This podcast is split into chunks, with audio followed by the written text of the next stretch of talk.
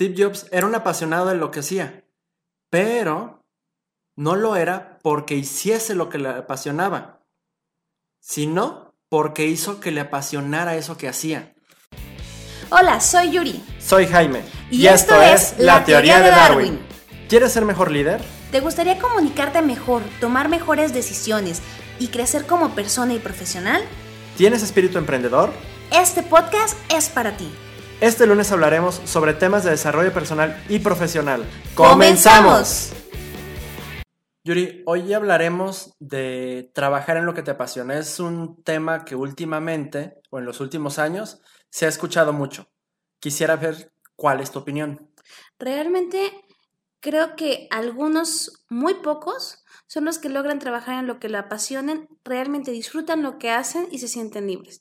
Y otros cuantos intentan o intentamos conseguir el sueño de poder lograr trabajar en lo que deseamos. Y lo vemos tanto en nuestros trabajos donde a veces disfrutamos nuestras actividades o aprendemos a disfrutar nuestras actividades y nos arriesgamos a hacer cosas nuevas. No te ha pasado que tienes un trabajo y al principio este no te gusta, pero después descubres que es algo que te apasiona, es algo en lo que eres bueno y terminas convirtiendo ese trabajo en tu sueño. Estoy de acuerdo, sin embargo, aquí me gustaría arrancar con una pequeña falacia, que son esas cosas que todo mundo dice que parecen verdad, pero que al final es una verdad a medias o podría ser incluso mentiras aunque parezca verdad. Me refiero a no siempre vivir de tu pasión es apasionante o es lo mejor. Porque sí está ese sueño, eso que se escucha bonito de vive de lo que te apasiona. Sin embargo, pongámoslo en un ejemplo muy sencillo.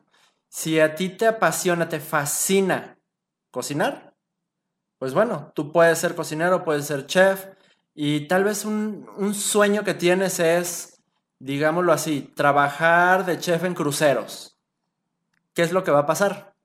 Vas a disfrutar muchísimo tu trabajo. Sin embargo, si tienes familia en algún punto, o digamos que no tienes familia, pero simplemente extrañas a tu familia de tanto viajar, va a haber un momento en el que tal vez es Navidad, tal vez es Año Nuevo, tal vez son las bodas de oro, no sé, algún aniversario, alguna fecha muy representativa en la que tú quisieras compartir con tus seres queridos, sin embargo tienes que trabajar.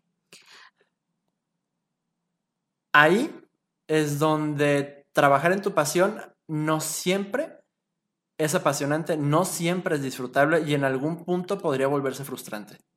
Creo que tienes razón, sin embargo, creo que la mayoría de las personas somos conscientes que todo, absolutamente todo lo que hacemos tiene un precio.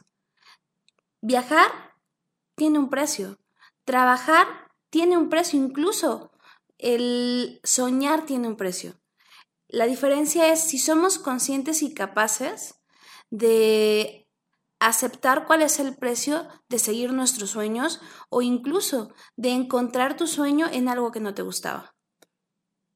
Exactamente es el punto que quiero llegar, que que si bien, por ejemplo, tú estás en un trabajo en el que viajas mucho y a ti te encanta conocer lugares, pero al principio, sí, sabes cuál es el precio que vas a pagar, no va a estar con tu familia, va a estar viajando mucho. Sin embargo, tal vez hay un punto en el que tal vez no nos damos cuenta el impacto y hasta qué grado podemos llegar a, cansarnos, a hartarnos de tanto viaje, de tanto de lo mismo y dejamos de disfrutarlo.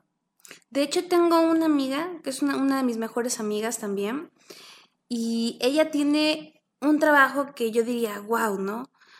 Gerente junior en una importadora, o sea, haciendo lo que estudió, haciendo lo que le apasiona. Y por supuesto, este trabajo le da la oportunidad de viajar por todo el mundo, todas aquellas partes a las que ella ha querido viajar, de hecho su pareja está en Manchester. Sin embargo, creo que ahorita está en ese punto en el que su trabajo realmente ya no la hace feliz. Se estresa, se enferma y es lo que dice, o sea, el precio de mi trabajo es este. El estrés constante, el estar disponible 24/7 y ella lo dice, ¿no? O sea, mi sueño no es para toda la vida. Este sueño que tengo en este momento, ese trabajo que tengo en este momento es algo temporal, en lo que los próximos cuatro o cinco meses voy a ahorrar lo más que pueda para cambiar de trabajo o incluso darme un tiempo sabático. Porque imagínate tener el sueño que tú quieres, vivir el trabajo que tú quieres y de repente estarte enfermando, eso no es vida. Sin embargo, el ya tener un plan y ser consciente de que estás trabajando para poder viajar y estás trabajando para poder ahorrar y en un momento decir, ¿sabes qué? Hasta aquí. Voy a empezar en otra cosa, me voy a dar un tiempo. Es porque sabes que el precio que estás pagando es caro y cuando ya está de por medio la salud, ya no tiene caso estar ahí. Ok, y para resumir este punto me gustaría llamarlo hasta donde tu pasión se puede convertir en tu prisión. Y para pasar al siguiente, abro con la siguiente pregunta. ¿Qué pasaría si en lugar de estar pensando en este sueño de trabajar en lo que te apasiona, te enfocas en, ok, ¿qué es lo que me gusta? ¿Qué es lo que me apasiona? ¿Qué es lo que me motiva? No necesariamente tengo que trabajar en eso, sin embargo, puede ser un hobby y que mi trabajo me permita disfrutar de esa pasión. Creo que también es válido y también nos encontramos con varias personas que están en esa situación. Incluso puedo decir que en algún momento de mi vida yo estuve en esa situación, en la que el trabajo era un trabajo promedio, era un trabajo en el que me divertía, no tenía una visión más allá de ese trabajo. Sin embargo, mi objetivo era irme de mochilazo, ahorrar lo más que pudiera. Y mientras duró ese lapso en el que trabajaba, estudiaba y tenía mi objetivo, fue algo muy padre, porque ahorré, aprendí, toleré varias cosas de las cuales yo creo que en otras circunstancias no las hubiera tolerado. Y sobre todo me dejó la lección de que a pesar de que no te guste algo y lo haces porque tienes un objetivo, va a valer la pena. Incluso más allá de eso, digamos que tu pasión es dibujar. Sin embargo, tal vez yo sé que no soy bueno dibujando. Puede haber algún momento en el que sé que no me voy a dedicar a eso. Soy perfectamente consciente que nadie me va a dar tal vez un peso por mi trabajo, sin embargo, me encanta dibujar. Es mi pasión. En algún punto tal vez voy a tener la... En algún punto incluso voy a querer pagar para tener clases para dibujar mejor, para convivir con otras personas que hacen lo mismo. Y ahí es en donde no tengo que trabajar en eso. Sin embargo, donde trabajo, donde estoy, tal vez me da el tiempo, tal vez me da el dinero para poder pagar los materiales, pagar las clases, convivir con gente así. Entonces, que me, que me dé esas circunstancias que necesito para disfrutar de esa pasión. De hecho, me gusta porque es cierto, o sea, creo que incluso me siento identificada con mi situación actual en la que disfruto mi trabajo, pero en este momento es un medio para lograr lo que quiero conseguir. Pasando al siguiente punto, trabajar con pasión. Si tú te has dado cuenta, cuando uno trabaja con pasión, independiente de cuál sea la acción, se nota. Se notan los resultados. Es como aquel niño que disfruta leyendo, aprendiendo, yendo a la escuela, se nota en las acciones, en las calificaciones, en el conocimiento que va absorbiendo. Y como adulto, ¿qué sucede con aquellas personas que ingresan por primera vez a un trabajo y empiezan a trabajar con esa pasión? Son aquellas personas que sobresalen. Son aquellas personas que van más allá de la solicitud de un jefe.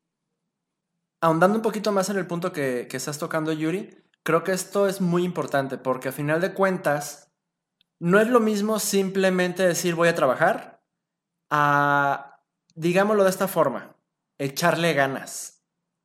¿Qué quiere decir echarle ganas? Significa realmente interesarte en lo que trabajas, cuestionarte cómo hacer esto mejor, cómo hacer aquello mejor, por qué se hace esto, por qué se hace aquello, y no solo eso, sino también entregarse. O sea, es tener curiosidad por el trabajo, pero también hacerlo lo mejor posible. A medida que esto suceda, lo que va a pasar es te va a hacer bueno. Te va a hacer cada vez más bueno en ese proceso, en ese trabajo. Y conforme seas más bueno, te van a reconocer más. Y regularmente, conforme te reconozcan más, vas a disfrutar más el trabajo. Si hay un, un punto de equilibrio en el que no te excedes, dejas de vivir tu vida por el trabajo, que esta parte es importante, que haya ese punto medio en el que eres bueno el trabajo, le dedicas el tiempo suficiente, pero no dejas de vivir por tu trabajo. Mientras eso suceda, yo creo que te puede empezar a apasionar cada vez más tu trabajo. Conozco personas que justamente no se imaginaban trabajar en algo. Digamos, en el, caso de estas personas que estudiaron una carrera y al final, por cualquier razón que ésta sea, terminan no ejerciéndola. Sin embargo, tal vez inician un proyecto que es totalmente independiente de su carrera, donde pues sí, más o menos les llamaba la atención, tal vez simplemente les salió la oportunidad y la tomaron. Se empiezan a ser buenos, les empieza a ir bien y, terminan disfrutando ese trabajo, ese, ese proyecto, ese negocio que desarrollaron. Y eso te permite y te abre muchas otras puertas. Creo que eso es súper importante. El realmente entregarte a ese trabajo, el cuestionarte, el buscar cómo disfrutarlo. Ya sea el buscar siempre hacerlo mejor y verlo como si fuera un juego, un juego en serio, obviamente, pero definitivamente rinde mucho más frutos buscar hacer lo mejor posible y apasionarte por eso, encontrarle el lado amable, encontrarle el gusto, que simplemente trabajar porque tienes que hacerlo. Totalmente de acuerdo, Jaime. Creo que es interesante la forma en la que lo describiste, porque, por ejemplo, yo en lo personal me sentí identificada con algunas situaciones de trabajos que he tenido, en los cuales esa curiosidad por una actividad, aunque no sea lo más importante, hace que vayas por más, que aprendas más, pero al final que eh, el camino que elegiste lo empieces a disfrutar con pasión y los frutos caigan no porque estés buscando un, un, reconocimiento, sino porque esa misma curiosidad de hacerlo bien y hacerlo lo mejor que puedas, lo notan las personas que tienen que hacerlo. Ahora, para manejar un ejemplo muy conocido, voy a nombrar a Steve Jobs. Steve Jobs era un apasionado de lo que hacía, pero no lo era porque hiciese lo que le apasionaba, sino porque hizo que le apasionara eso que hacía. ¿Qué quiere decir esto? Que a Steve Jobs no necesariamente le encantaba la programación, no necesariamente le encantaba armar computadoras o todo ese tipo de cosas, sino el proceso que conllevaba la construcción de todo lo que tenía en mente. Se apasionó en esos procesos. Entonces la pregunta aquí es, ¿nos apasiona el resultado o el proceso? ¿Disfrutamos? O, mejor dicho, voy, voy a reparafrasearlo. ¿Nos permitimos disfrutar hasta que logramos el resultado? ¿O realmente disfrutamos todo ese proceso en lo que el resultado se da. ¿Cuál es el objetivo de un alpinista? ¿Subir una montaña? Exactamente. ¿Disfruta el proceso? Claro. Ok, ¿qué pasa cuando llega a la cima de la montaña? Disfruta la vista. ¿Cuánto tiempo? No lo sé.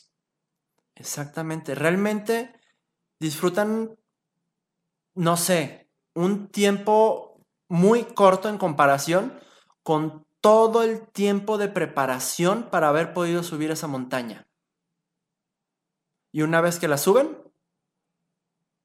ya lo cumplieron. ¿Lo disfrutan un ratito? Sí, no, sé cuánto, digo, no, no soy experto en ese tema, pero digamos que se quedan unas horas, pudieran, dependiendo de la montaña, les permita quedarse un día a acampar en la cima. Ya con montañas como el Everest o, otras que son muy altas, eso ya no es posible.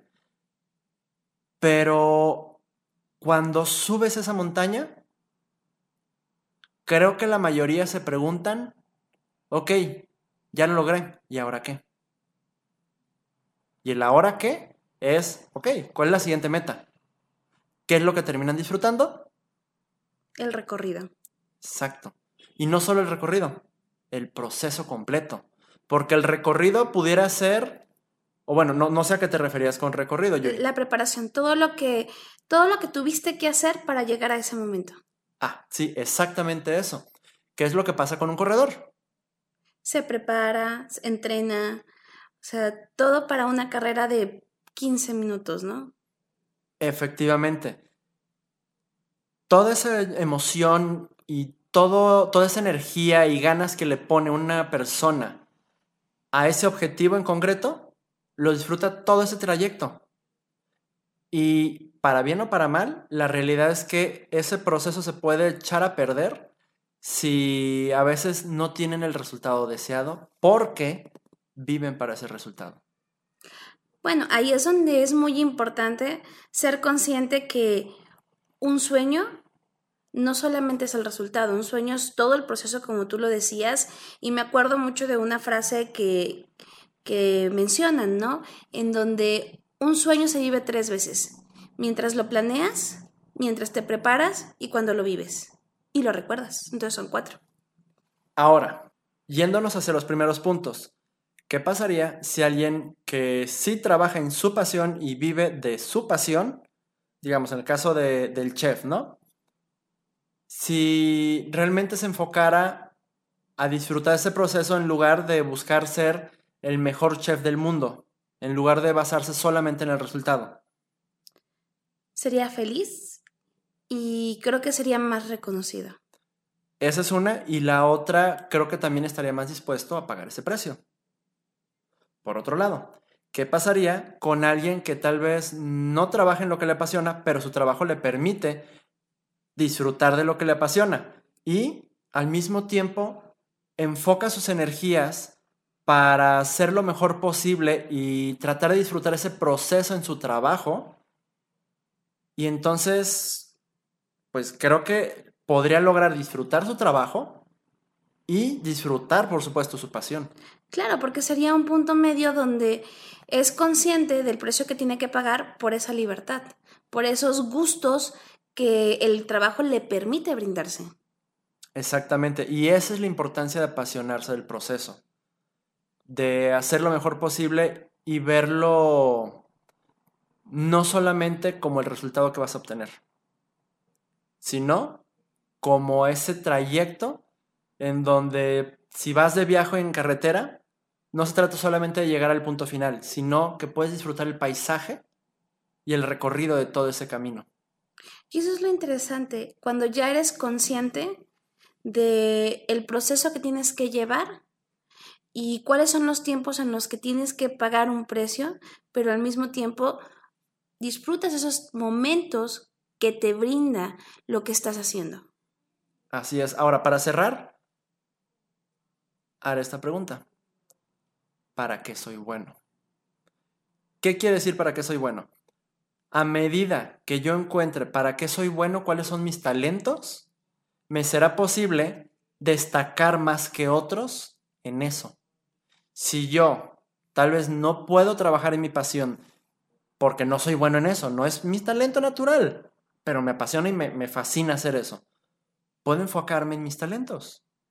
¿Qué hago para lo que soy muy bueno, para lo que me pueden pagar bien, para lo que podría llevar una buena vida y que en algún punto, como lo mencioné antes, me van a reconocer, voy a, me va a permitir disfrutar ese proceso, tener una mejor vida y disfrutar de estas pasiones al lado de esta fortaleza que tengo.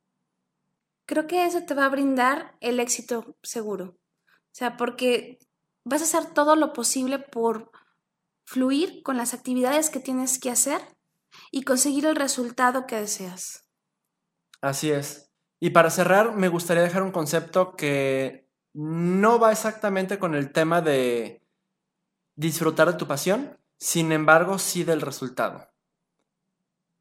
En una conferencia de John Maxwell, recuerdo perfectamente que, que estaba compartiendo un, un concepto que, a, que a mí me encantó. Lo que dijo John Maxwell es, Si tú en determinada actividad eres en una escala del 1 al 10, un 3, si te esfuerzas para desarrollarte, puedes llegar a un 5 o un 6. Un 5 o un 6 es promedio. No eres malo y pues tal vez eres un poquito más bueno que el promedio, pero hasta ahí llega. ¿Qué es lo que pasa ahí? No vas a resaltar. Va a ser parte de la media. Ahí te quedas. Sin embargo, si tú tienes una fortaleza y esa fortaleza la trabajas, pongámoslo en número ahora sí, si en esta, en esta cosa que tú tienes talento, te destacas de forma natural y eres un 6, un 7, si lo trabajas, si lo desarrollas, vas a poder ser un 8, un 9. Un 8, un 9 es excepcional. ¿Qué quiere decir esto? Que va a estar muy por encima del promedio. ¿Qué es lo que pasa con las personas? No, voy a hacer, voy a cambiar un poquito esto. ¿Cómo ves a las personas que son parte del promedio? ¿Las notas? No. Ok. Sin embargo, alguien que definitivamente destaca del promedio. La miras. La miras.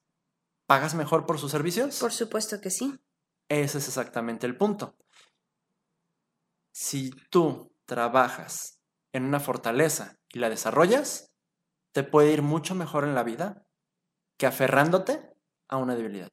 Por supuesto que sí, porque por consecuencia te va a traer esa satisfacción de ser el mejor, esa satisfacción de tener ese reconocimiento y esa satisfacción de que lo que estás haciendo no solamente es para ti, es algo que van a ver todas las personas. Y tu palabra va a ser referencia. Tu nombre va a ser referencia. Entonces, con esto nos despedimos y como siempre, los invitamos a que nos sigan nuestras redes sociales, Facebook e Instagram, como la teoría de Darwin, obviamente, que nos sigan en, en cualquier plataforma que nos estén escuchando y lo compartan. Si este episodio les gustó, si algún otro les gustó o creen que le puede servir a alguien más, compártanlo. Nos escuchamos la próxima semana. Gracias por escucharnos. Esperamos que este episodio te haya sido de utilidad y agregado valor. Suscríbete, compártelo si te gustó y consideras que le puede ayudar a alguien. Apreciamos tus comentarios. Estos nos ayudan a mejorar para darte episodios que te agreguen más valor. El siguiente episodio hablaremos sobre herramientas y temas de comunicación. Recuerda, continuar evolucionando por una mejor versión de ti.